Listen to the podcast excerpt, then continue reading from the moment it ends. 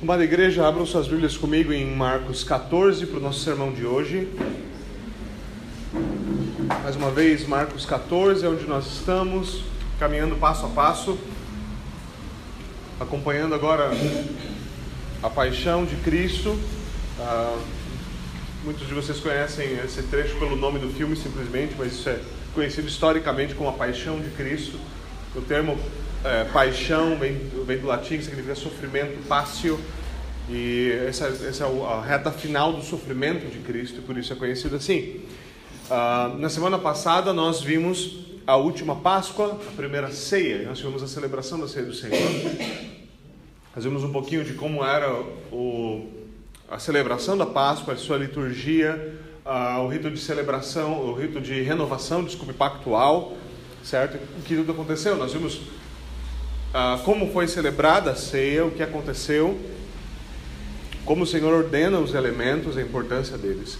E hoje nós retomamos o nosso texto, obviamente, onde nós deixamos. Nós vimos que a liturgia da Páscoa ficou ah, um pouquinho manca, o Senhor ressignificou algumas coisas e ele suspendeu o último cálice. Aquilo era muito significativo. Todos os quatro movimentos da celebração da Páscoa eram seguidos por um cálice Jesus, o terceiro cálice é aquele que nós lemos o texto que ele toma e dá para que todos tomem. Havia um quarto cálice, o cálice final, onde os últimos salmos do Halel eram cantados, Salmo 115, 116, 117, 118 eram, celebrados, então era encerrado isso com um cálice.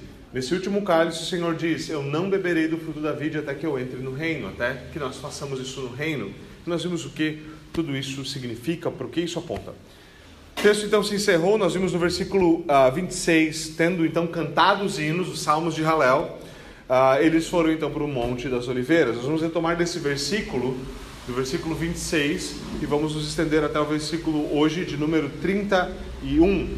Peço que vocês ouçam com atenção e com fé então a leitura da palavra de Deus, Marcos 14, do versículo 26 ao 31. Assim diz o Senhor. Depois de terem cantado um hino, saíram para o Monte das Oliveiras. E disse-lhe Jesus: Vocês todos me abandonarão, pois está escrito: Ferirei o pastor e as ovelhas serão dispersas. Mas depois de ressuscitar, irei adiante de vocês para Galiléia. Pedro declarou: Ainda que todos te abandonem, eu não te abandonarei. Então respondeu Jesus: Asseguro-lhe que ainda hoje, esta noite, antes que duas vezes cante o galo, três vezes você me negará. Mas Pedro insistia ainda mais: mesmo que seja preciso que eu morra contigo, eu nunca te negarei. E todos os outros disseram o mesmo. Vamos ao Senhor em oração. Senhor, nós pedimos pela iluminação do Teu Santo Espírito, pela Tua bênção sobre a Tua palavra, pelo Teu Espírito agindo em nossa mente e coração, para que nós possamos entender esse texto esse texto possa penetrar-nos de maneira profunda e transformar-nos. Por favor, Senhor, misericórdia de nós e conduz-nos pela Tua palavra. É o que te pedimos por Cristo Jesus. Amém e amém. Bom, meus irmãos, então, mais uma vez, Tomando do versículo 26, nós temos essa declaração, a ceia encerrada, a ceia da Páscoa encerrada, ou a celebração da Páscoa encerrada. Os últimos salmos são cantados, o último salmo sendo ele uma, um anúncio da vinda do Messias, dessa vez o Messias estava ali. Marcos nos informa então que o que aconteceu. Jesus e os discípulos saem do lugar onde eles estavam, do cenáculo, esse lugar, esse salão de festas onde eles celebravam. Tradicionalmente acredita-se que isso, esse lugar era a casa de João Marcos, o autor do Evangelho, certo? É, claro, de novo, né, que algumas coisas estão sendo assumidas. Assume-se que João Marcos seria o autor do Evangelho e eles também seriam dono da casa. Nem todo mundo concorda que ele é o autor do Evangelho. Há bastante o que se conversar sobre isso, mas em geral, isso nós poderíamos dizer. Marcos nos informa então que Jesus e os discípulos eles fazem algo diferente do que eles costumavam fazer. As suas idas a Jerusalém, normalmente ao final dessas idas eles voltavam para Betânia. Betânia era o quartel-general nesse momento, certo? Ficar em Jerusalém, a cidade obviamente ficava abarrotada quando você tinha esses períodos de festas de peregrinação, então era mais fácil você ficar nas cidades ao redor. Betânia ficava um quilômetro e meio, dois quilômetros a pé, a pé de qualquer forma, certo? Uh, de Jerusalém. Então a distância a pé era fácil, era fácil de você ir, certo? Não precisava de muita coisa para essa locomoção. Então Jesus e os discípulos costumavam voltar a Betânia para passar a virada do dia em Betânia e voltar então para Jerusalém. Não é isso que acontece aqui. Esse costume é quebrado. Agora eles vão diretamente para o Monte das Oliveiras. Você vai falar, mas eles já tiveram no Monte das Oliveiras? Sim, depois iam para Betânia e aí voltavam a Jerusalém. Mas sempre havia isso. Mas agora não, eles vão passar a noite ali. Eles vão para o Monte das Oliveiras. Note ainda que não são os doze e Jesus que vão para o monte, são onze e Jesus. Judas havia saído da ceia. Lembra que Jesus fala com ele num dos, num dos paralelos, num dos relatos paralelos, Jesus fala: vai, vai fazer o que tem que fazer. E os discípulos ficam, ah, o Senhor mandou ele buscar mais comida? Certo? Completamente perdidos. Judas não está ali, mas obviamente a continuação do texto vai nos mostrar que Judas sabia onde eles estariam. Então, isso havia sido acordado. Olha, gente, nós vamos para lá, nós vamos ficar lá, então depois quem saiu nos encontre lá. Isso é bem curioso. Isso é bem curioso porque lembre-se, embora esse é o ponto de hoje, Jesus sabe o que vai acontecer, ele já anunciou que vai ser um traidor, que vai ser por traição. Ele sabe que isso precisa ser um evento que não pode acontecer publicamente. Vai ter que ser uma precisa ser por traição para que seja na surdina. E Jesus então sai para o Monte das Oliveiras, que é um lugar remoto, fora da muvuca da cidade, e dá informação para Judas. Jesus não está fugindo. Jesus está preparando tudo para que tudo se cumpra. Está indo ao encontro dessa realidade. Esse é um negócio curioso, e esse é um comentário, obviamente, é um comentário só de passagem.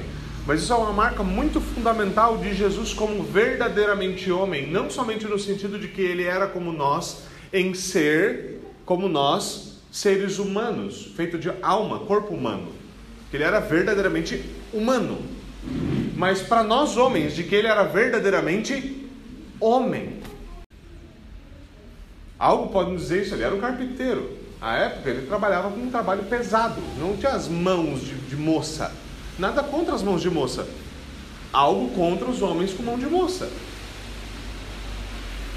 Mas o que eu estou falando aqui da verdadeira hombridade de Jesus Cristo, e de Jesus como verdadeiro ou último exemplo de quem é verdadeiramente homem, é, diante da dificuldade, uma dificuldade que nem eu, nem você como homem, não interessa o que você passou na sua vida, o que você pode passar. Você nunca, nós nunca, em comunidade, enfrentaremos algo como o que Jesus vai enfrentar aqui. Ainda assim, diante da dificuldade, ele não volta atrás. Ele não desiste, ele não fraqueja. Se tem uma coisa que fez dos homens, que tem feito cada vez mais de nós homens fracos, é a nossa falta de capacidade de lidar com dificuldades. Nós não queremos encará-las de frente, nós queremos protelar. Não, eu não vou lidar com isso agora porque vai incomodar. Eu não vou fazer isso agora. Eu não vou, sabe? E a sua esposa sabe bem disso. A esposa sabe o que eu estou falando, aquela velha história. A mulher fala, meu amor, o chuveiro, o chuveiro. Tem um problema com o chuveiro.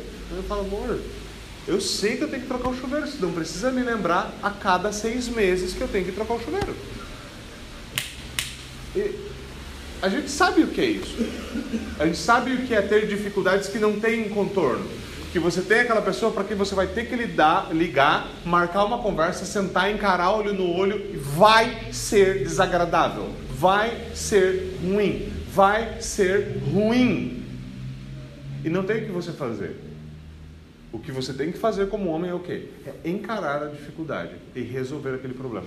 Vai custar, vai doer. Deus não te fez com costas mais largas para que você simplesmente deite com mais conforto no sofá. Problemas devem ser encarados. Dificuldades devem ser lidadas de frente. Você tem um problema na sua família, você tem um problema no seu emprego, você tem um problema em qualquer que seja a área da sua vida. Jesus não foi para o Monte das Oliveiras para fugir do sofrimento. Jesus foi para o Monte das Oliveiras para enfrentar o seu sofrimento de frente. Ah, mas um homem não sofre. Sofre. Jesus sofreu. Jesus suou, como nós veremos, ele suou lágrimas, de, ele suou gotas de sangue pelo seu sofrimento, tamanha era a angústia que ele enfrentou. Ele orou sinceramente como um homem fraco, que tem, que tem uma natureza humana diante de Deus, dizendo: Senhor, se for possível, passa de mim esse cálice, mas seja feita a tua vontade, não a minha vontade. Isso é algo muito sério. Jesus não está fugindo como muitas vezes nós fazemos, ah, tem um problema aqui. Ah, o problema está vindo por aqui, qual que é a saída alternativa? Está vindo aqui, o meu pecado está vindo me confrontar. Que desculpa eu uso agora? Que alternativa eu uso? Que justificativa eu dou para o meu pecado agora? Eu vou continuar dizendo a culpa não é minha, foi alguém que me fez fazer isso. Eu vou continuar dizendo, ah, é que foi assim, eu, sou, eu nasci assim, eu cresci assim, vou morrer assim. É isso? Ah, mas confessar, reconhecer, dizer é culpa minha, sou eu, eu vou ter que carregar com prejuízo, é ruim, é desagradável. A pergunta é: que modelo de hombridade, de verdadeiramente homem, Jesus tem? Eu sei, talvez alguns de vocês tenham empacado no, no termo pejorativo que eu usei, certo? Você não pode falar hoje, hoje tem que ser politicamente correto. Você não chama ninguém certo? de bicha, de qualquer coisa assim. Calma, calma. O objetivo é realmente esse. É que você pare para pensar no que é verdadeira masculinidade. Não pense que a cultura ao nosso redor está ruindo porque os homens na nossa cultura são fortes. É exatamente o oposto. Pelo visto, o feminismo está, sendo, está indo muito bem, porque tem um monte de mulher virando homem. Mas a pior de tudo não é. O nosso problema como igreja é que a gente acha que o nosso problema é que tem LGBT QIA. W, X, S, mais, menos, dois, e, e assim vai. Nós achamos que o problema é que tem gente se mutilando. Nós achamos que, tem, o problema é que tem homem que coloca silicone e um vestidinho curto e vai para a esquina. A gente acha que esse é o problema. O problema da nossa cultura é que aqueles que acreditam piamente que eles nunca fariam aquilo são frouxos não têm espinha dorsal, não conseguem governar sua família, não conseguem cuidar da sua esposa, não sustentam o seu lar, não educam seus filhos, não são fiéis ao Senhor, não são fiéis aos seus amigos, não dão a sua vida pelo reino, não vivem em comunhão da igreja. Esse é o nosso problema. O problema não é quem está se mutilando ou usando maquiagem. Vai chegar a hora de nós lidarmos culturalmente com aquilo. Nosso problema está aqui. E como a gente vai lidar com isso? Jesus nos mostra o caminho. A gente não vai para o monte para fugir, a gente vai para o monte para morrer. É isso que Jesus está fazendo. Vamos para o Monte das Oliveiras. O Monte das Oliveiras é importante aqui também por quê? Porque ele se torna um lugar central. Ele é um, é um lugar, geograficamente ele se torna importante. A Bíblia tem esse negócio, certo? Tem gente que acha que geografia bíblica é um negócio meio estúpido. Você fala, é só para saber. Não, tem muita coisa interessante. O Senhor usa lugares, marca lugares. Isso é significativo, certo? Isso é significativo. O Monte das Oliveiras ele se torna um lugar central na narrativa por quê? Uh, três acontecimentos significativos agora, desde que ele está em Jerusalém, são, todos são marcados por isso ali. Primeiro, foi dali que Jesus partiu para a entrada triunfal. A entrada triunfal é marcada com seu início aonde? No Monte das Oliveiras. No Monte das Oliveiras. Foi ali também que Jesus anunciou o, o, a destruição de Jerusalém. Foi no Monte das Oliveiras. Ele fez o anúncio saindo do templo, mas quando ele chegou no monte, é lá que ele profetiza a queda de Jerusalém. Agora, é ali no Monte das Oliveiras que ele vai dizer a célebre frase: Chegou a hora. Chegou a hora. Mais à frente, versículo 41 é o que ele vai dizer: Chegou a hora. Chegou a hora. O filho do homem está sendo entregue nas mãos de pecadores. É ali que ele vai dizer: É ali que ele vai ser traído. É ali que eles vão se dispersar, como o texto diz. O Monte das Oliveiras tem essa, essa marcação significativa no texto.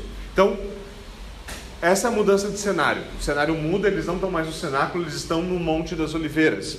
Eles estão no Monte das Oliveiras. E Jesus então diz aos discípulos: ele se volta para os discípulos, lembra o contexto anterior, ele tinha dito para eles: olha, um de vocês vai me trair, Então eles vão, saem de Betânia, certo? Vão para Jerusalém, celebram a Páscoa, agora saíram, estão no Monte das Oliveiras. Jesus vira para eles e diz: Eu serei uma pedra de tropeço para todos vocês. Eu serei uma pedra de tropeço para todos vocês. Essa, essa, é uma das versões, a NA, a ARA, a ARA trazem assim. A versão que nós lemos diz o seguinte: Disse Jesus: Vocês todos me abandonarão. É importante entender isso aqui. Ele diz: Vocês, eu serei uma pedra de tropeço, uma pedra de tropeço, ou uma rocha que causa escândalo. A palavra para tropeço é a palavra que, da onde a gente deriva o termo escândalo, certo? E essa é uma coisa muitas vezes debatida na Escritura. A pessoa fala, ah, eu fiquei escandalizado. Você tem que cuidar para não escandalizar o irmão. Você tem que cuidar, porque você pode fazer o irmão tropeçar. Você tem que cuidar, porque isso aqui, porque isso aqui, porque isso aqui. E normalmente isso virou no meio evangélico um artifício para quê? Se você faz uma coisa que eu, como crente, não gosto, se você fizer isso, eu vou falar que eu estou escandalizado.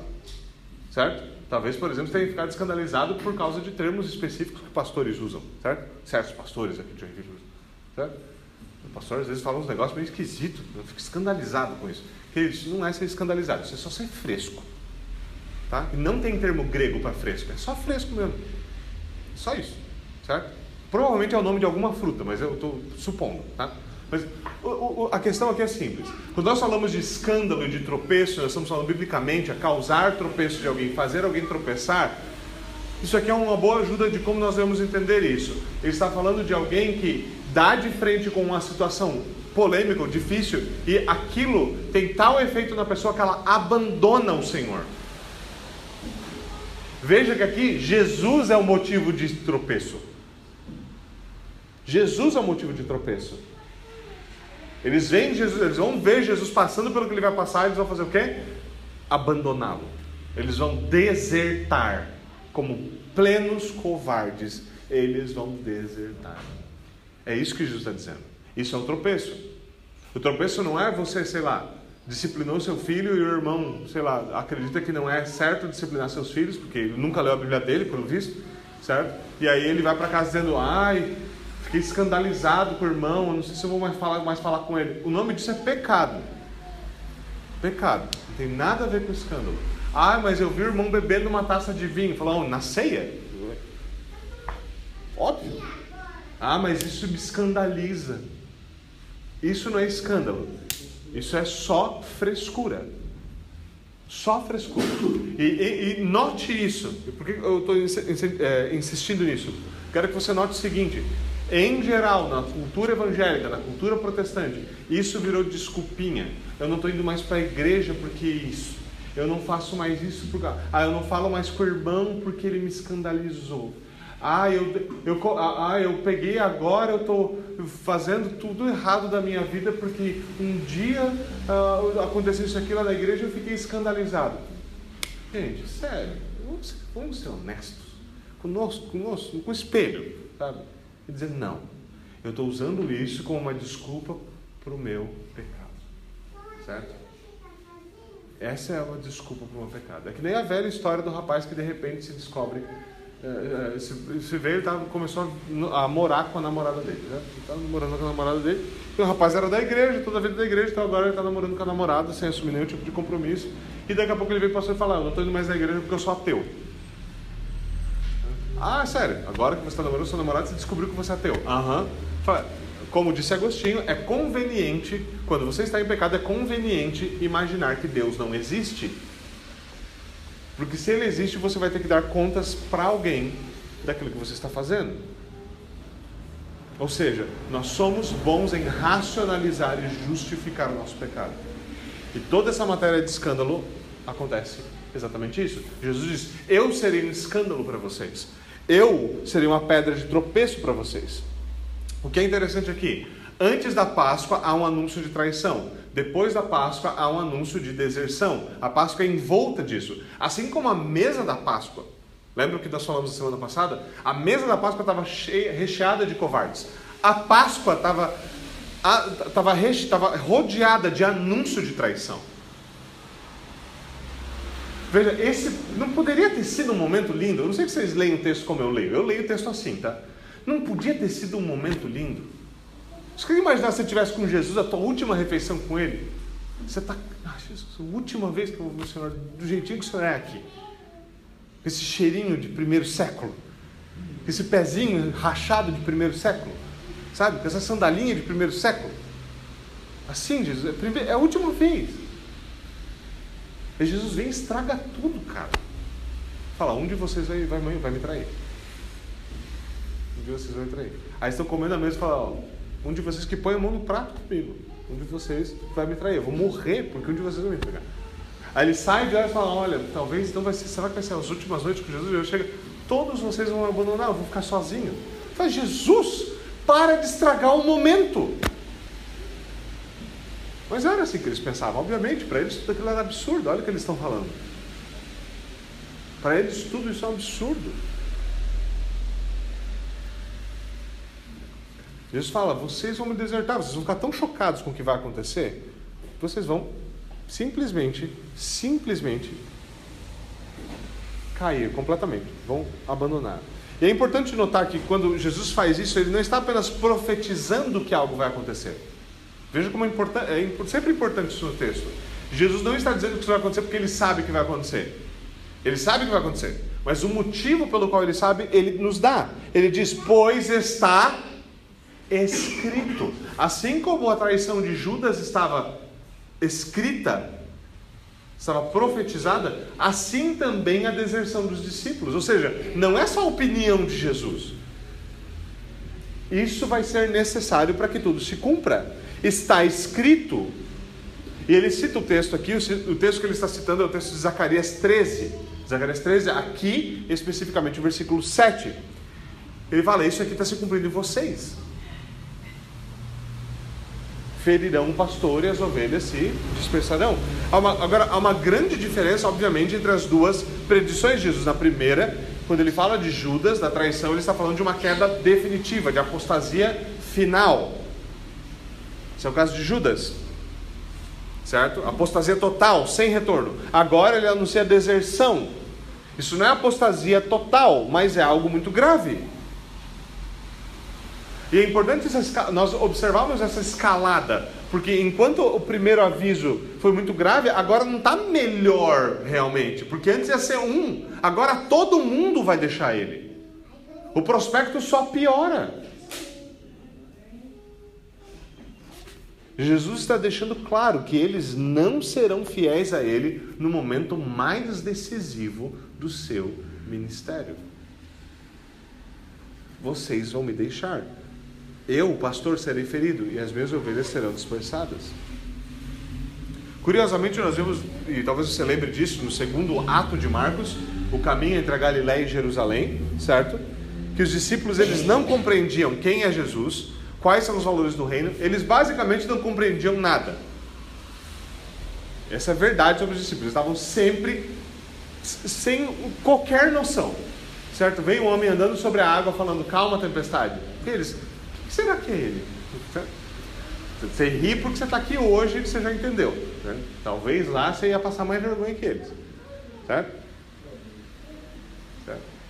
Às vezes fala, não, eu vou morrer e vou ressuscitar. Eles falam, o o senhor está falando? Vai que o senhor vai morrer, está tudo bem.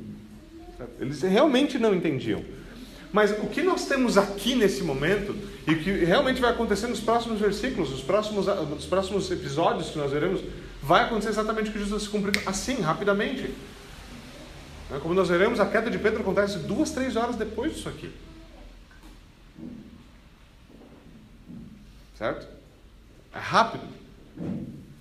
Mas o que está acontecendo é que toda aquela, toda aquela falta de compreensão, toda aquela falta de entendimento, ela não fica só no intelecto, ela começa a vazar para fora. O nosso coração sempre é assim. O que está lá dentro não fica estocado. Quando Jesus fala, a boca fala que o coração está cheio, por quê? Porque o coração, ele bota para fora, ele sempre transborda do que está nele. Sempre, sempre transborda do que está nele. Aqui é o ápice disso, a falta de compreensão, a falta de entendimento os impede de permanecer firmes na tempestade. Essa é a realidade. Quando nós não temos compreensão, nós não temos entendimento, nós não sabemos por que Deus faz assim, por que as coisas acontecem assim, como eu devo confiar em Deus quando essas coisas acontecem, como eu devo pensar sobre esse assunto, quando essa situação na vida me enfrenta, o que eu devo fazer? Nós não somos habituados a fazer isso. E quando essas situações vêm, a gente capota, a gente cai, nós, nós nos ferimos. Pense, se os discípulos conhecessem o livro de Zacarias bem, eles estariam um pouquinho melhor preparados para isso aqui. Pelo menos eles saberiam de onde era a citação. Isso é muito sério. Isso é sempre verdade sobre uma fé sem fundamento. Isso é sempre verdade sobre uma fé sem compreensão. Cedo ou tarde ela vai naufragar. Não tem jeito. Vocês aqui mais velhos da igreja, hoje vocês, eu sei que vocês estão aqui faz mais tempo. Eu sou grato a Deus por isso. Mas vocês sabem do que eu estou falando. Se vocês botarem a cachola, certo? O chapéu de calvinista para pensar, vocês vão chegar nesse, nessa conclusão. Pensa quantas pessoas vocês já viram aqui dentro, conosco, que eram cheios de entendimento, cheio de citação, cheio de eu sei isso, eu sei aquilo. E onde estão algumas delas hoje? Quantas pessoas nós conhecemos no meio reformado, infelizmente, tem um monte dessas pragas. Um monte dessas pragas. Gente que, não, porque nesse, no dia do Senhor, se você der uma risadinha, você vai para o inferno. Ah, porque você não pode fazer isso aqui, porque não sei o quê. Ah, é porque eu não sei o quê, não sei o quê. Eu conheço gente ainda hoje que continua com esse negócio. Ah, porque eu amo a igreja. Eu amo a comunhão dos santos. Não vem num culto. Não vem, numa, não vem uma droga num culto. Ah, porque eu amo, amo, amo a comunhão dos santos. Porque eu amo a ceia do Senhor. Porque eu acredito naquilo que. Sério, nego. Sério. Está falando sério comigo? Nós adoramos fazer isso. Nós gostamos de bancar. Mas quando chega na hora de colocar o nosso dinheiro onde está a nossa boca, a coisa fica bem difícil. Bem difícil.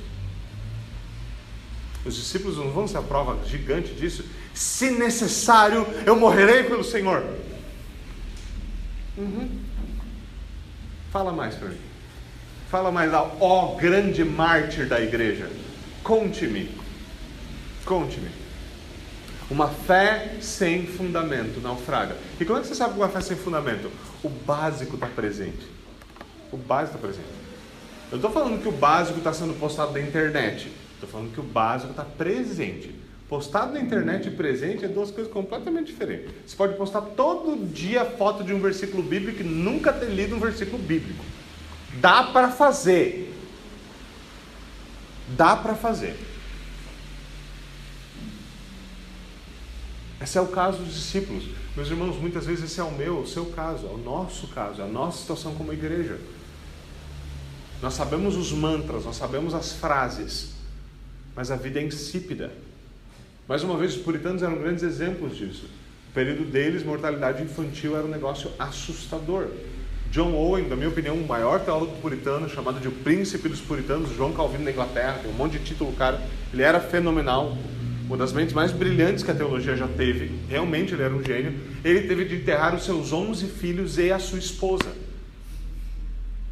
Esse homem escreveu um livro chamado A Glória de Cristo quando ele estava na cama para morrer sofrendo. O livro é assustador. Por que ele é assustador? Porque é incabível que alguém tenha considerado a glória de Cristo com tamanha profundidade em sofrimento e depois da vida que teve. E sempre tem alguém falando assim: ah, esses teólogos antigos escreviam das suas torres de marfim sem viver a vida real. Sério? Onze filhos e a esposa. Sério? Aí você tem os puritanos falando, oh, a gente precisa conversar sobre o que nós vamos fazer se o Senhor decidir levar um dos nossos filhos. Você já tentou ter essa conversa? Você, homem, já tentou ter essa conversa com sua esposa para você ver que agradável que é? Ah, delícia. Eu já fiz, eu posso te contar. Porque a primeira reação dela é começar a chorar. Naturalmente. Quem que quer perder um filho? Ninguém. Quem já perdeu sabe o que eu estou falando. Aí você fala, Onde está o meu coração? Onde está a minha fé? Se Deus fizer isso, eu abandono Ele? Ou eu me agarro nele? Você fala, pastor, não é agradável pensar nisso. Falo, pois é, eu sei. Mas às vezes a vida pega a gente no contrapé. Graça é bem agridoce.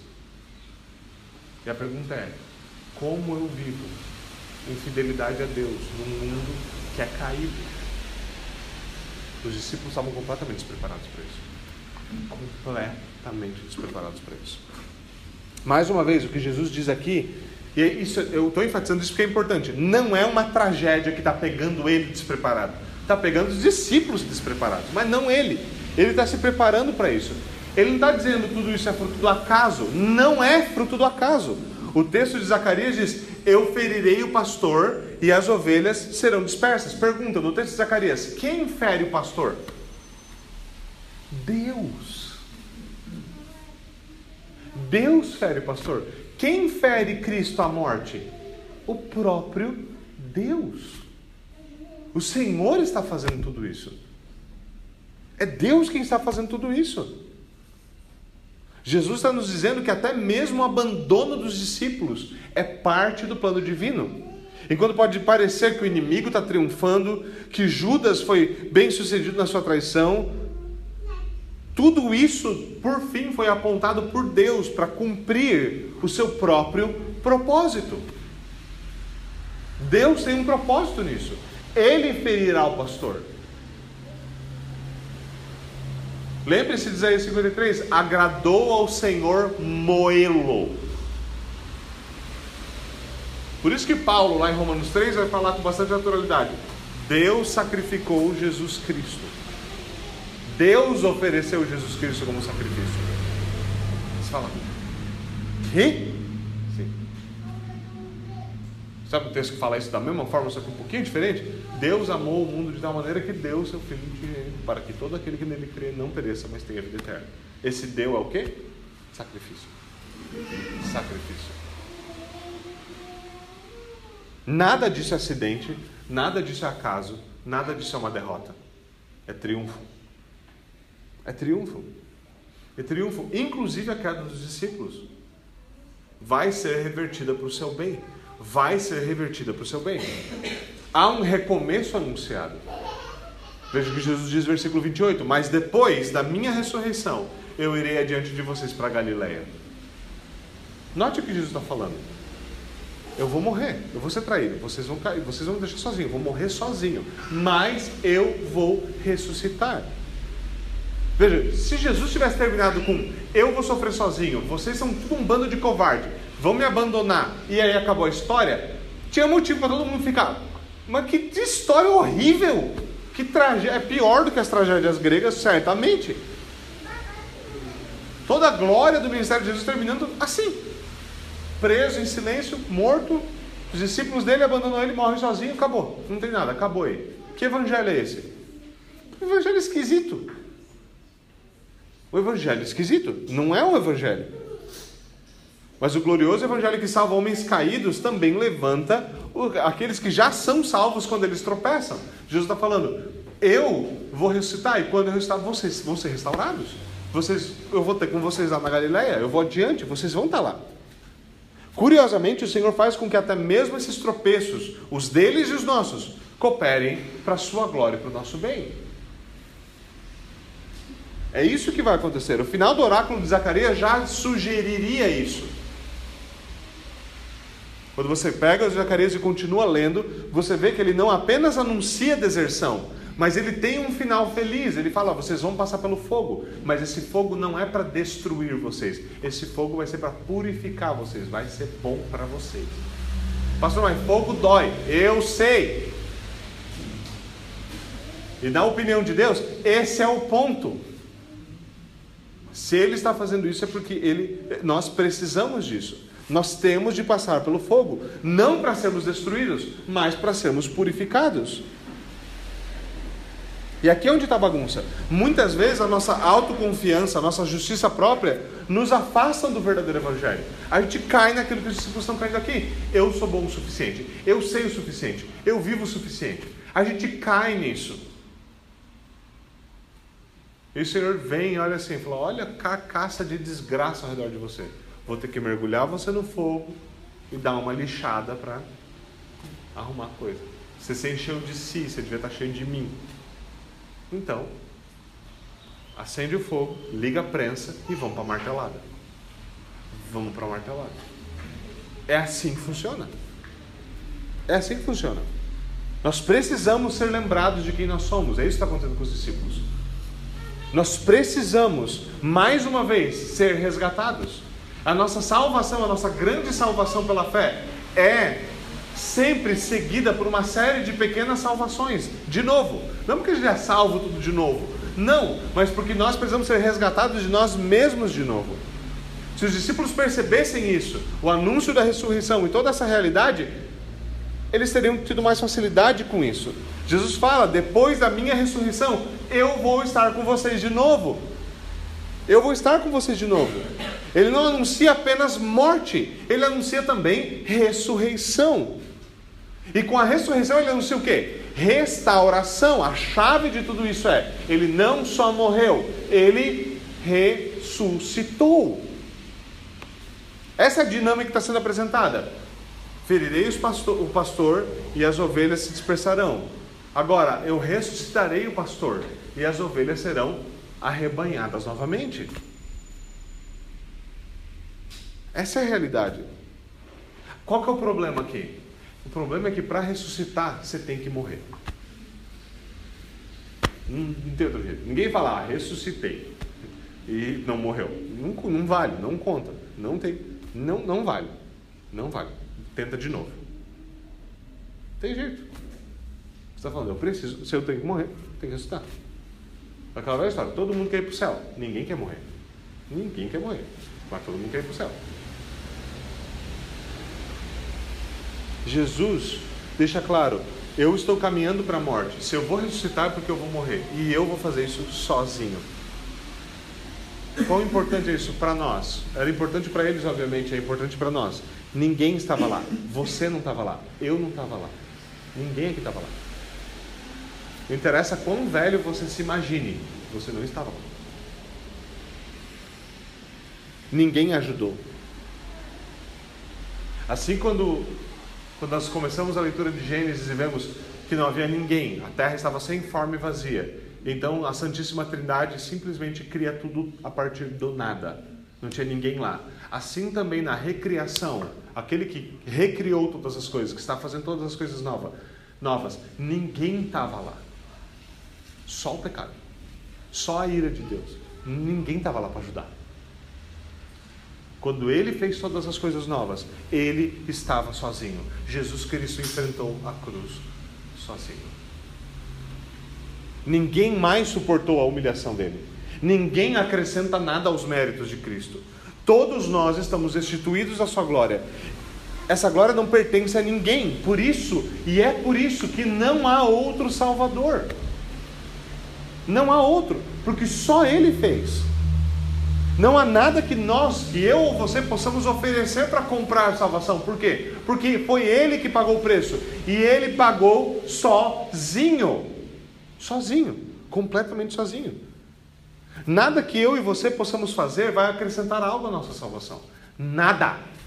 Como disse o grande teólogo americano Jonathan Edwards, a única coisa que eu e você contribuímos para a nossa salvação, a única coisa que eu e você contribuímos para a nossa salvação é o pecado que tornou a salvação necessária. Nada. Nada.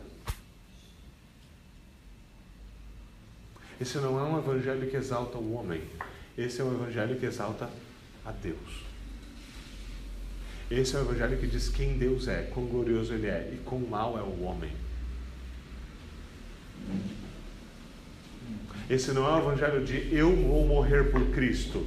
Esse é o evangelho de você vai abandonar Cristo e ele vai morrer por você e vai te restaurar. É diferente. Não é o evangelho dos discípulos morrendo pelo seu Senhor para preservá-lo. Não. É o evangelho dos discípulos traindo o seu Senhor. Ele indo lá e morrendo para que eles possam ser resgatados e restaurados. Lembra em Nárnia? Eu acredito que vocês conhecem. Né? Talvez você tenha visto o filme. Edmundo vai lá e trai. Trai seus irmãos, trai Aslan, traz, trai toda Nárnia. Certo? E talvez você, quando estava lendo Nárnia, Você se perguntou quando Aslan fala, não, vou ter que morrer, eu vou dar minha vida, eu vou morrer pelo Edmundo. E, e, e em Narnia, isso, é, é, é, esse foco, o Lewis traz esse foco de maneira muito específica, muito belo. Porque parece que só o Edmundo é culpado, ninguém fez nada de errado, só o Edmundo é um traste.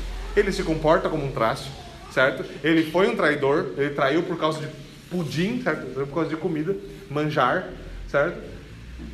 Tudo é ele. E Aslan, o glorioso Aslan, tem que morrer por ele. E só por ele. Só por ele. Só pelo Edmundo. Ali não tem que morrer mais ninguém. E você fala, mas você vai morrer por um traidor?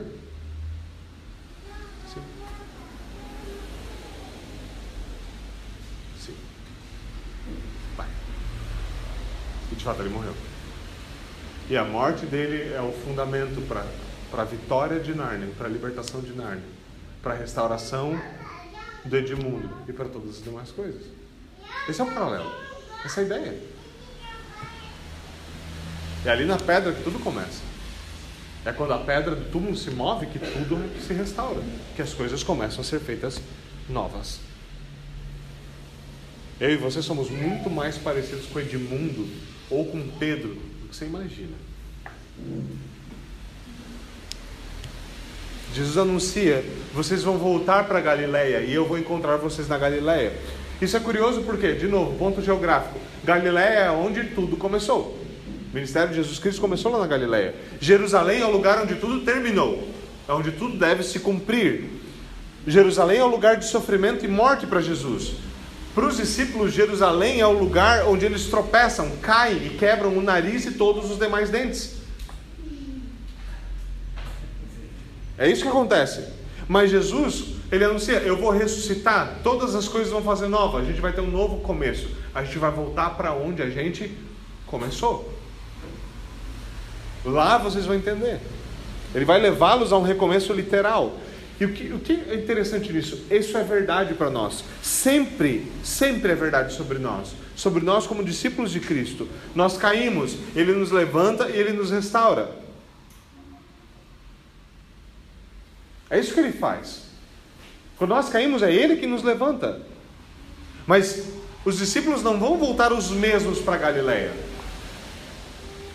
Tudo que eles viveram, inclusive a sua queda, vai ter, ter ensinado a eles lições fundamentais, importantíssimas. Importantíssimas.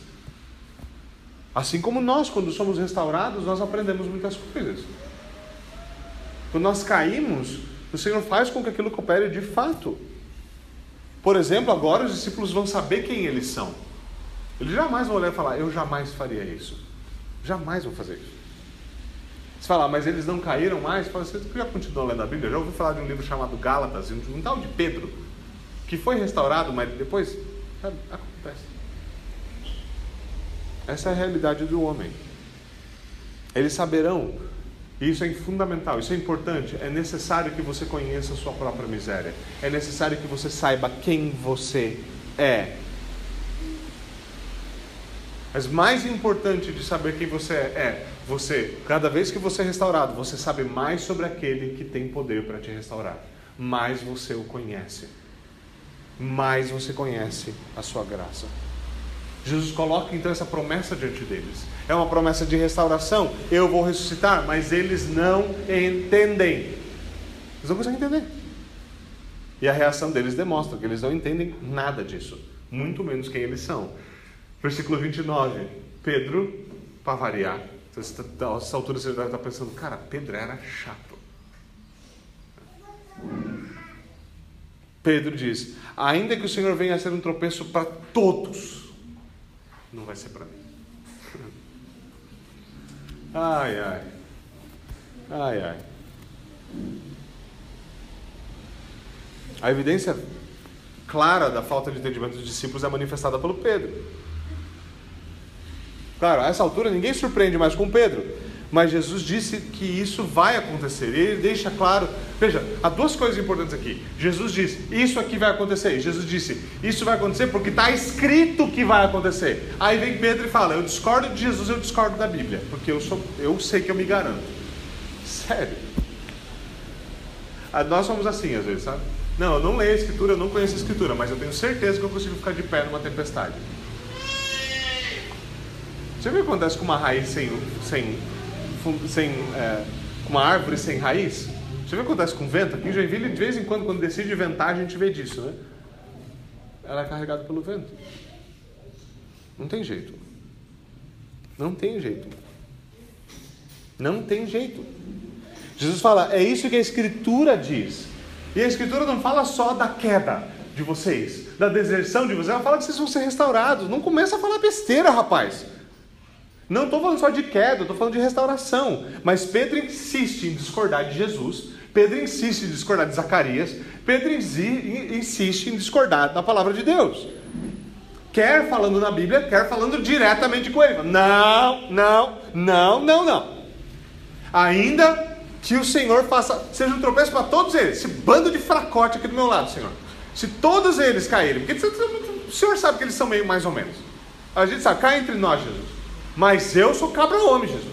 Isso aqui não vai acontecer comigo, Jesus.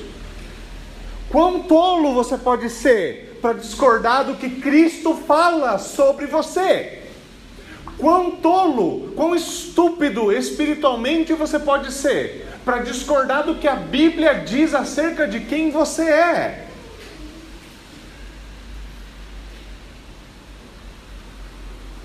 Quão burro é isso?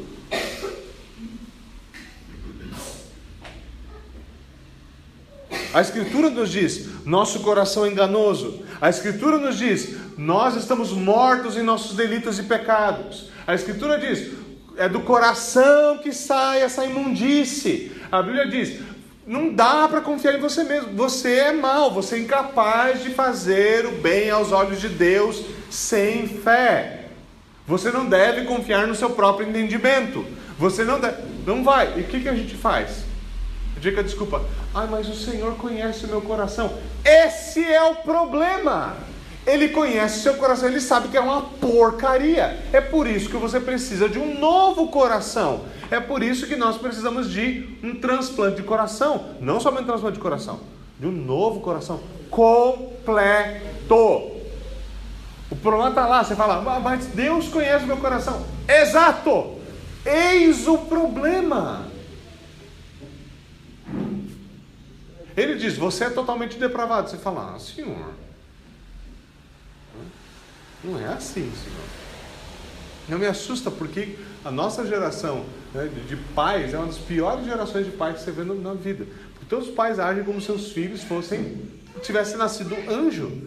Nego, se tu não é anjo, tua esposa não é anjo, teu filho é caído. Ele é pecador. Eu gosto de você fala, não, meu filho, meu filho peca. Eu falo, não, são anjinhos, não fazem nada. Fala, vai passar meia hora lá em casa. Vai passar meia hora, meia hora. Num bom dia ela vai levar meia hora. Num mau dia vai levar cinco minutos. Um minuto.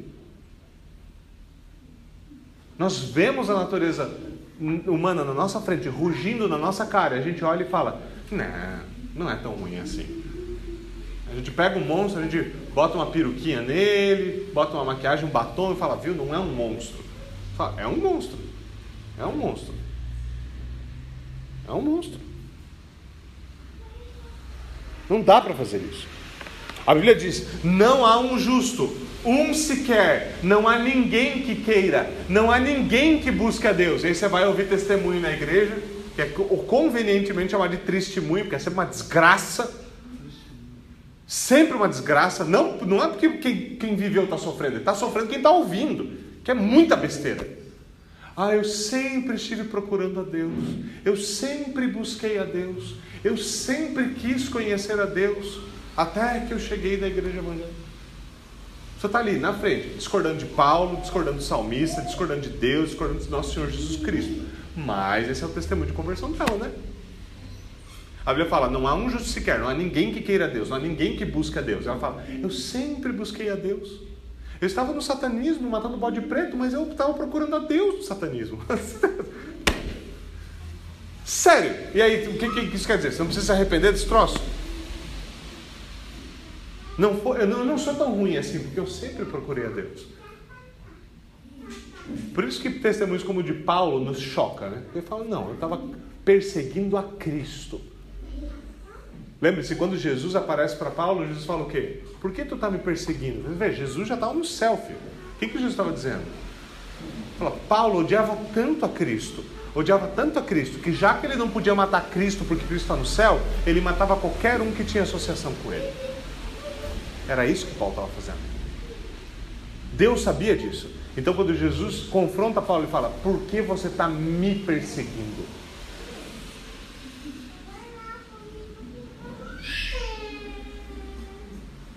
Nós temos dificuldade de dizer, eu odiava Deus. E agora eu estou aprendendo pela graça do Espírito a amar Deus. Fala, não, não odiava. A gente só não era brother, mas não é que odiava. Aí a Escritura vem falar, nós somos filhos da ira, odiadores de Deus por natureza. Mas a gente jamais vai olhar para fora e falar, não, tal pessoa.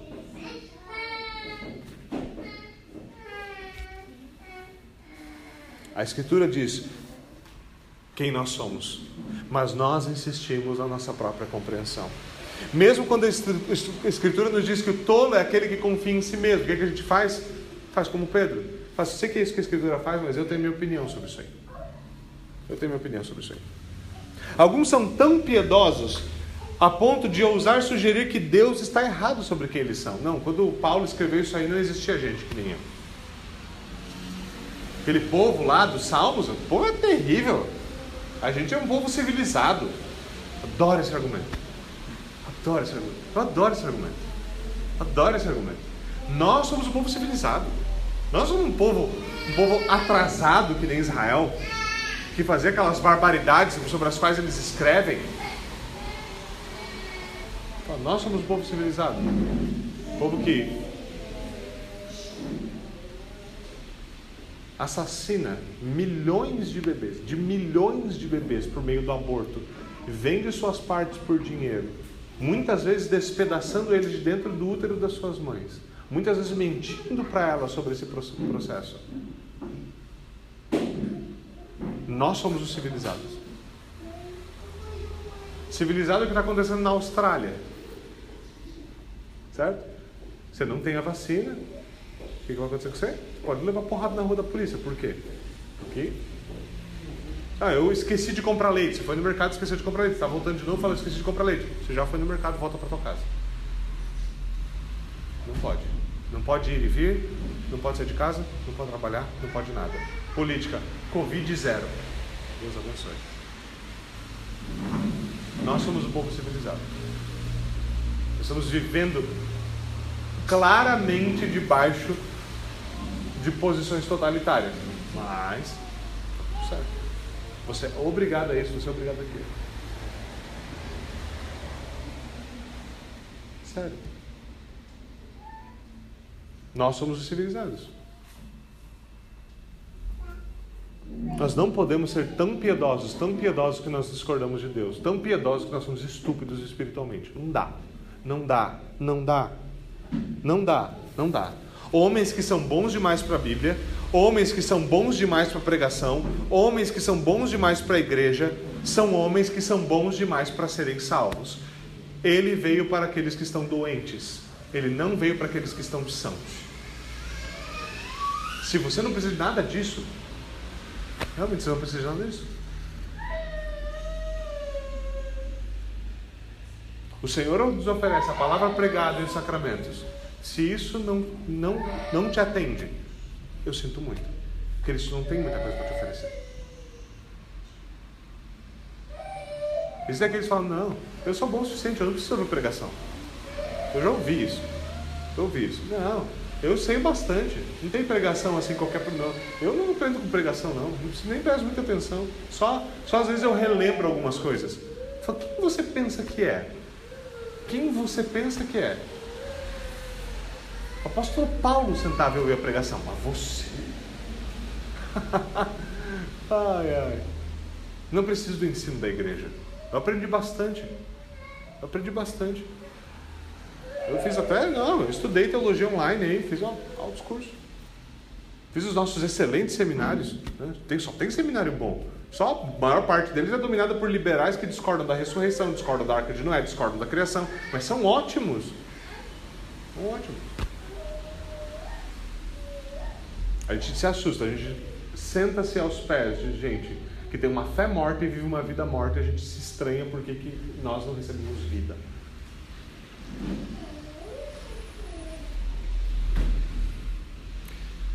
Deus salva pecadores. Deus salva covardes. Deus salva traidores. Deus salva gente suja, porque é está sujo que precisa ser limpo. E depois que ele limpa, ele vai ter que continuar limpando. Porque você vai se sujar de volta. Ele veio para os que estão doentes, para os que estão doentes, porque quem não está doente não precisa de médico. É muito mais fácil nós olharmos o pecado do outro do que enxergarmos ele em nós. Jesus, eu gosto de, eu, eu adoro o estilo de Jesus. Que a retórica dele, o sarcasmo da retórica dele é um negócio que, que me agrada mesmo, pessoalmente. Né? Quando ele vê aqueles papos, a gente fala isso como se fosse um dizer bonito, mas o negócio era extremamente ofensivo. Você consegue reparar no cisco, eu estou vendo ele lá de longe. Eu consigo reparar no cisco do teu olho, mas tem um travessão de futebol dentro do meu olho e eu não consigo ver. Quão engraçado é dizer isso? Certo? Tem gente que consegue coar um, mosquito, mas o camelo ele engole. Você não consegue enxergar quão engraçado é isso. Jesus estava, estava realmente usando essa proporção macabra. Você consegue imaginar alguém engolindo um camelo? Mas ele estava falando da gente. Essa é a nossa facilidade. Quando chega na hora de avaliar o pecado do outro, mas não passa um mosquito. Quando chega na nossa. Opa. É muito mais fácil fazer o que Pedro fez ainda que todos esses caiam, eu jamais te deixarei. Se necessário, eu morrerei por ti. Não. Não pense sobre si mesmo como exceção. Não pense sobre si mesmo. Todo mundo precisa da pregação, eu não preciso. Todo mundo precisa do sacramento, eu não preciso. Todo mundo precisa obedecer, eu não preciso. Porque no final vai ser: todo mundo precisa ir para o céu, você não precisa. Você não precisa. Você não viveu aqui como, você, como se você quisesse o céu. Você acha que vai querer o céu lá na frente? Não. Como disse J.C. Ryle, você bota um ladrão no céu, a coisa que ele vai começar, ele vai começar batendo a carteira dos anjos. Homem que não ansiou o céu na terra, não vai querer céu na eternidade. E talvez você esteja sentado aí dizendo: Eu jamais faria o que Pedro fez, pastor. é, não é disso que a gente está falando?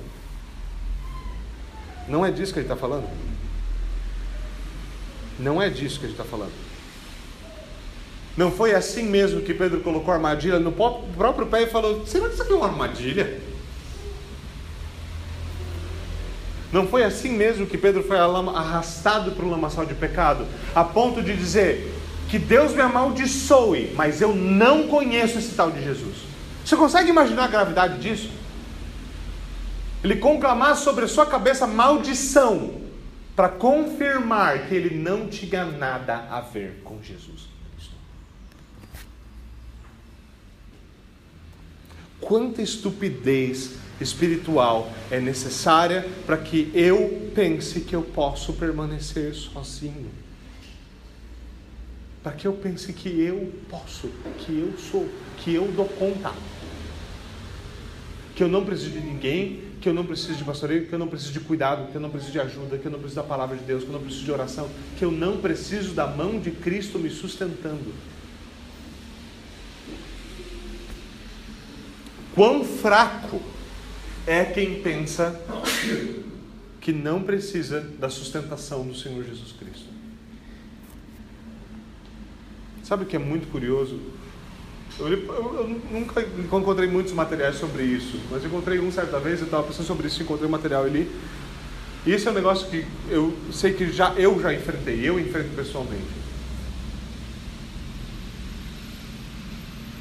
É um negócio que parece, me parece, estava na cabeça de Pedro. Algumas vezes nós desejamos nos ver livres dos nossos pecados porque a gente quer ser melhor do que os outros. Não é amor à santidade, não é amor à lei de Deus. Não tem nada a ver com isso. Não tem nada de piedoso, tem a ver com eu sou melhor, eu sou mais santo. E isso não para com quem está do nosso lado, não para com o nosso cônjuge, com os nossos filhos e com nossos amigos. Nós desejamos não tropeçar mais apenas para não precisar se arrepender de novo. Porque é humilhante, você não gosta de se arrepender. Porque eu não quero me arrepender pela mesma coisa. Eu vou fazer o que for. A gente começa com as nossas promessas besta. Olha, se isso aqui acontecer, se eu cair nesse pecado de novo, olha, eu não sei o que eu vou fazer. Aí você vai lá e. Aí você fala, opa. Olha, se isso aqui, se eu me pegar fazer isso aqui de novo, eu vou, eu vou fazer um escarcel. E a gente está esperando o escarcel. Porque não vem. Aí você começa com as provas ainda mais estúpidas.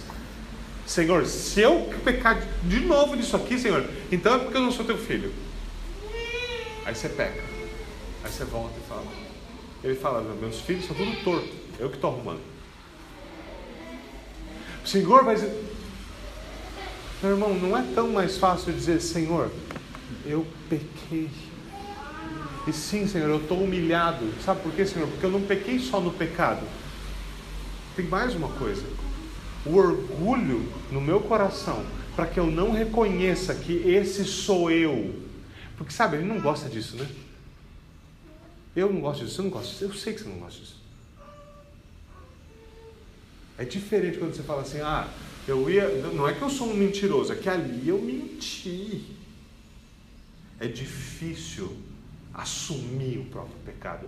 É difícil assumir quem você é. Não, não é que não é que eu sou um covarde, é só que quando eu vi o tiro, eu empurrei minha mulher para cima do bandido e pulei debaixo de uma mesa. Covarde.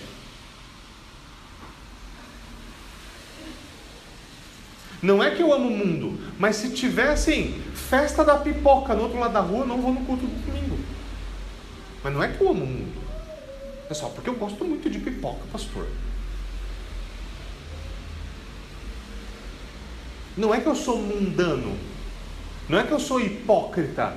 É que ninguém vive à altura da sua fé, né, pastor? Gente não gosta disso. Nós não gostamos de ter de nos arrepender mais uma vez, de confessar de novo: Senhor, eu preciso de graça. Senhor, eu estou desesperado. Senhor, sem ti não dá. Eu não consigo. Senhor, eu não consigo.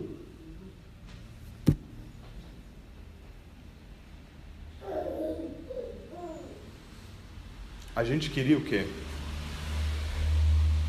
Sabe, e por que eu falo isso? Porque sabe o que está às vezes na nossa mente? Talvez você seja como eu. Às vezes tem aquele pecado que você sabe que você insiste nele. Aí você mira nele, você fala assim, olha, isso aqui, esse pecado aqui. Meu problema é esse aqui, ó. Como, como a gente é burrinho, né? Cá entre nós. A gente é besta, né? Porque você mira num pecado, você coloca um adesivo com a mira nas costas dele, você fica, não, meu problema é esse aqui. E o Senhor falando, sério? Só esse? Não, Senhor, mas meu problema é esse aqui. Senhor, se eu me livrar desse problema, aí acabou. Aí é só glória. Qual que é a ideia aqui? Que você nunca mais vai precisar de Cristo se você vencer esse pecado? Que daí você vai ser autossuficiente? Que essa é a única falha entre você e a perfeição? O que, que a gente quer? Quando e, e, essa, esse é o tipo de sondagem que a gente precisa fazer. Quando você deseja vencer seu pecado, o que, que você quer? Você quer não precisar mais de Cristo? Você não quer mais ser humilhado porque você é um pecador? Você quer sustentar por conta própria? Você está ansiando autonomia? Ou você realmente você realmente está confessando o seu pecado porque você sabe que Deus odeia o seu pecado?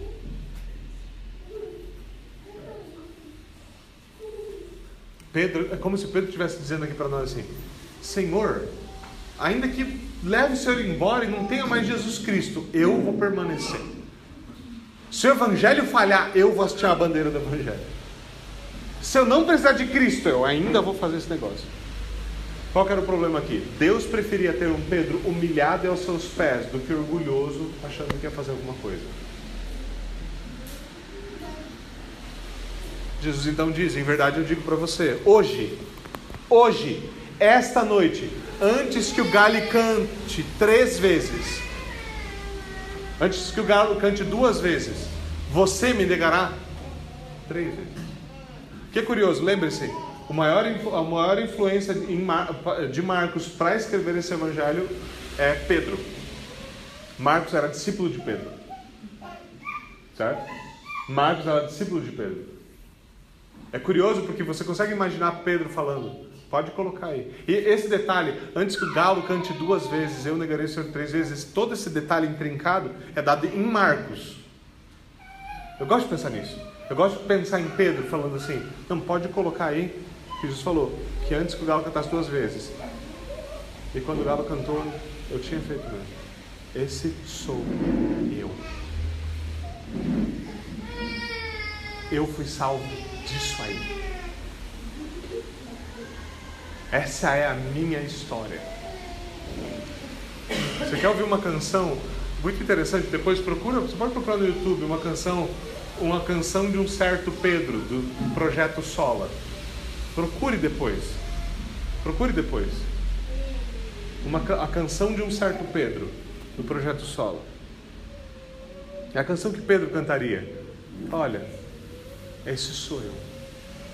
Esse sou eu. Quando Deus soberano retira sua mão soberana, é isso que acontece. Jesus vai dizer agora o que? Em verdade lhe digo, é a décima quarta vez que ele vai dizer isso no Evangelho, é a última vez que ele vai dizer isso no Evangelho. Em verdade eu digo para você, hoje mesmo, você estará comigo no paraíso? Não, tu vai me negar três vezes. Vai me negar três vezes, dentro de horas. É necessário que Pedro reconheça quem ele é. É necessário que ele reconheça que ele depende de Cristo. É necessário que ele saiba que ele não pode permanecer. Eu e você, de novo, nós não podemos pensar ser exceção. O que nós vamos fazer é nos lançar em queda. O orgulho precede a queda. O orgulho precede a queda. Foi rápido para Pedro dizer: Eu morro no teu lugar. Foi rápido para Pedro dizer: Não sei quem quer. É. Nunca ouvi falar. Não tem nada a ver com ele.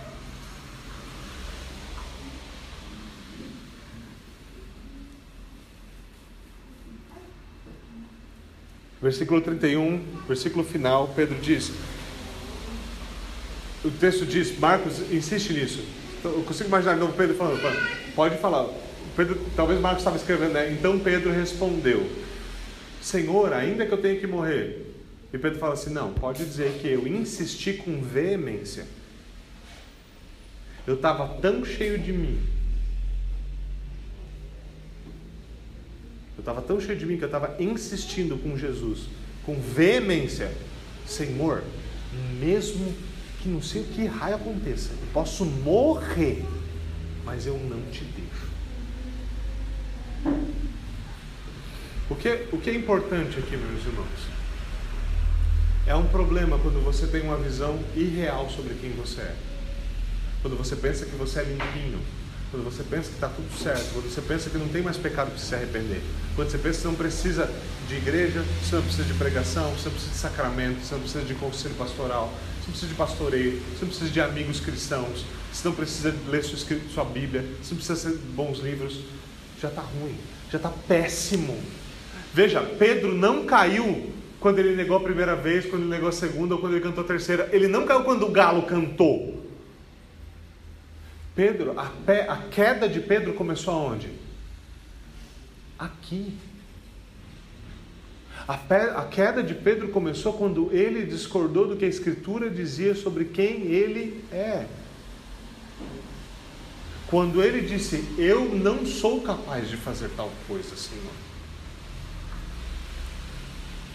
Aqui começa Pedro a inclinar-se. Aqui o capote se configura. É aqui que a coisa está acontecendo.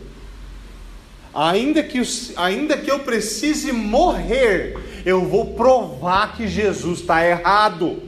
Ainda que me tirem a vida, eu vou provar que a Bíblia está errada sobre mim. O que, que você acha que ganhou o duelo? Perceba como endurecido Pedro estava aqui. E como você pode estar endurecido nessa mesma condição, pensando, eu não preciso. Eu não preciso tratar meu pecado como pecado. Eu não preciso confessar meu pecado como pecado. Eu não preciso voltar àquilo que é fundamental na vida cristã. Eu não preciso ter amizades cristãs. Não preciso de nada. Eu não preciso. Eu não preciso de Deus e das suas sugestões. Eu, po eu não preciso de Jesus. Eu posso ser um cristão muito bom sem Jesus. Pensa no que você está dizendo. Pensa nisso. Veja, Jesus não está falando para os discípulos, vocês vão me deixar, vocês vão desertar porque Jesus odeia eles. Jesus está falando isso porque ele ama eles. Por isso Jesus está falando para eles, vai acontecer isso e vocês vão ser restaurados. Ele está preparando eles. Ele prometeu restauração. Jesus não está afincalhando a fé de ninguém. Ele sabe que sua ressurreição vai fazer todas as coisas novas. Esse Pedro, esse Pedro, tão próximo da gente, tão similar a nós, é um camarada que depois vai virar um fugitivo do Estado por causa de Jesus Cristo e vai ser morto de cabeça para baixo como inimigo do Estado por causa do Evangelho. Porque ele pediu para ser de cabeça para baixo, porque ele dizia: Eu não sou digno de morrer como meu Senhor. O que mudou? O que mudou? Jesus está dizendo: não pense que você é a última bolacha do pacote. Não pense, não pense que vocês são o que vocês não são. Não pense que você é o que você não é.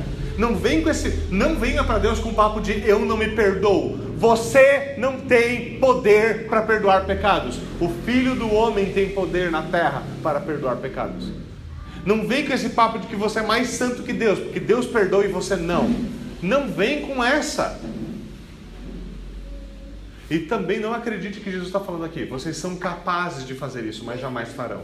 Jesus não está dizendo para os discípulos, vocês são capazes de me deixar. Ele está dizendo, vocês me deixarão. Eu sei que eu já falei bastante, mas nós jamais podemos deixar um texto desse sem nós considerarmos que esse texto está falando sobre Não um texto que te dá assunto para daqui a pouco no almoço você falar assim, mas Pedro era um safado. A gente gosta disso, né? Quer ver malhar, povo, malhar pau no povo de Israel no Antigo Testamento é o passatempo preferido de alguns crentes, né? Aqueles, aqueles crentes eram safados. Fala, eu nunca vi, eu nunca vi um povo tão igual a nós. Igualzinho. Jamais podemos ignorar o fato de que isso é verdade sobre quem nós somos, de que nós negamos a Cristo também e fazemos isso repetidas vezes. Nós jamais devemos negar o fato de que, assim como aqui está prometido restauração, há restauração para nós também.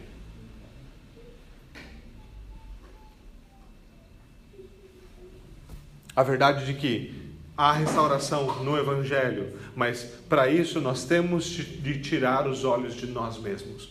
Nós temos de tirar os olhos do nosso orgulho, nós temos de tirar os olhos das nossas qualidades, da nossa força, da nossa piedade e reconhecer quem nós somos e reconhecer que nós, na nossa condição, nós precisamos de Cristo. Lembra quando o filho pródigo olhou e falou assim: Cara, eu sou filho de um pai rico, eu estou aqui vivendo com porcos e comendo as alfarrobas, as alfarrobas que eles estão comendo. Que, que eu estou fazendo? Aqui nos é revelado o nosso coração, a nossa insistência, mesmo como discípulos de Cristo, em viver uma vida sem Cristo, de não querer reconhecer que eu sou esse cara, de imaginar que nós estamos a salvos. Mas o que esse texto nos diz, e isso eu me lembrei no começo da semana, estava escrevendo o sermão, eu lembrei dessa frase de Lutero e questão de anotá-la rapidamente. Sempre gostei muito dessa frase, ela, ela veio na minha memória. E esse texto me lembra muito bem disso. Quando eu olho para mim mesmo, eu não vejo nada senão perdição. Eu, quando eu olho para mim mesmo, eu não vejo como eu poderia ser salvo. Mas quando eu olho para Cristo, eu não vejo como eu poderia me perder. Esse é o balanço da coisa. Se eu fixo os meus olhos em mim, há só perdição. Se eu fixo os meus olhos em Cristo, aí sim. Aí sim. E é sempre assim. Não há outro caminho senão a fé. A fé em quem? Não nos desertores. Não a minha própria fé. Não a minha própria força. A fé naquele que sozinho foi para a cruz. Naquele que não desertou. Naquele que não precisa de nós. Nós precisamos dele naquele que fez tudo o que era necessário. Não há outro caminho senão arrependimento contínuo, constante, repetido, vez após vez, pelas mesmas falhas e misérias. Não há segurança e não há consolo, senão em Cristo e na ressurreição, naquele que faz todas as coisas novas. Não há, não há outra forma. Só há esperança naquele que perdoa todos os nossos pecados, incluindo aqueles que de novo e de novo nós temos de confessar. E alguns de nós caímos nessa, a gente sempre fala, né? Ah, mas se eu pecar amanhã? Fala, querido, todos os seus pecados eram futuros quando Cristo morreu.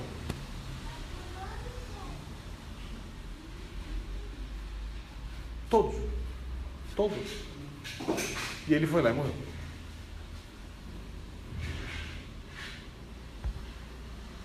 E importante, falando disso, é só nele, só no Evangelho, que há poder para vencer o pecado. Porque esse não é o Evangelho da graça barata na qual ele perdoa, então vamos afundar no pecado. Não. Não. Esse argumento não cola. Paulo já lidou com isso rapidinho. Quando começaram com esse papo, lá dois mil anos atrás, Paulo já pegou a turma de contrapé e falou: não que aquele que perdoa pecados é aquele que concede poder para vencer o pecado. Isso quer dizer que ele não peca, pastor? Se enxerga, meu filho.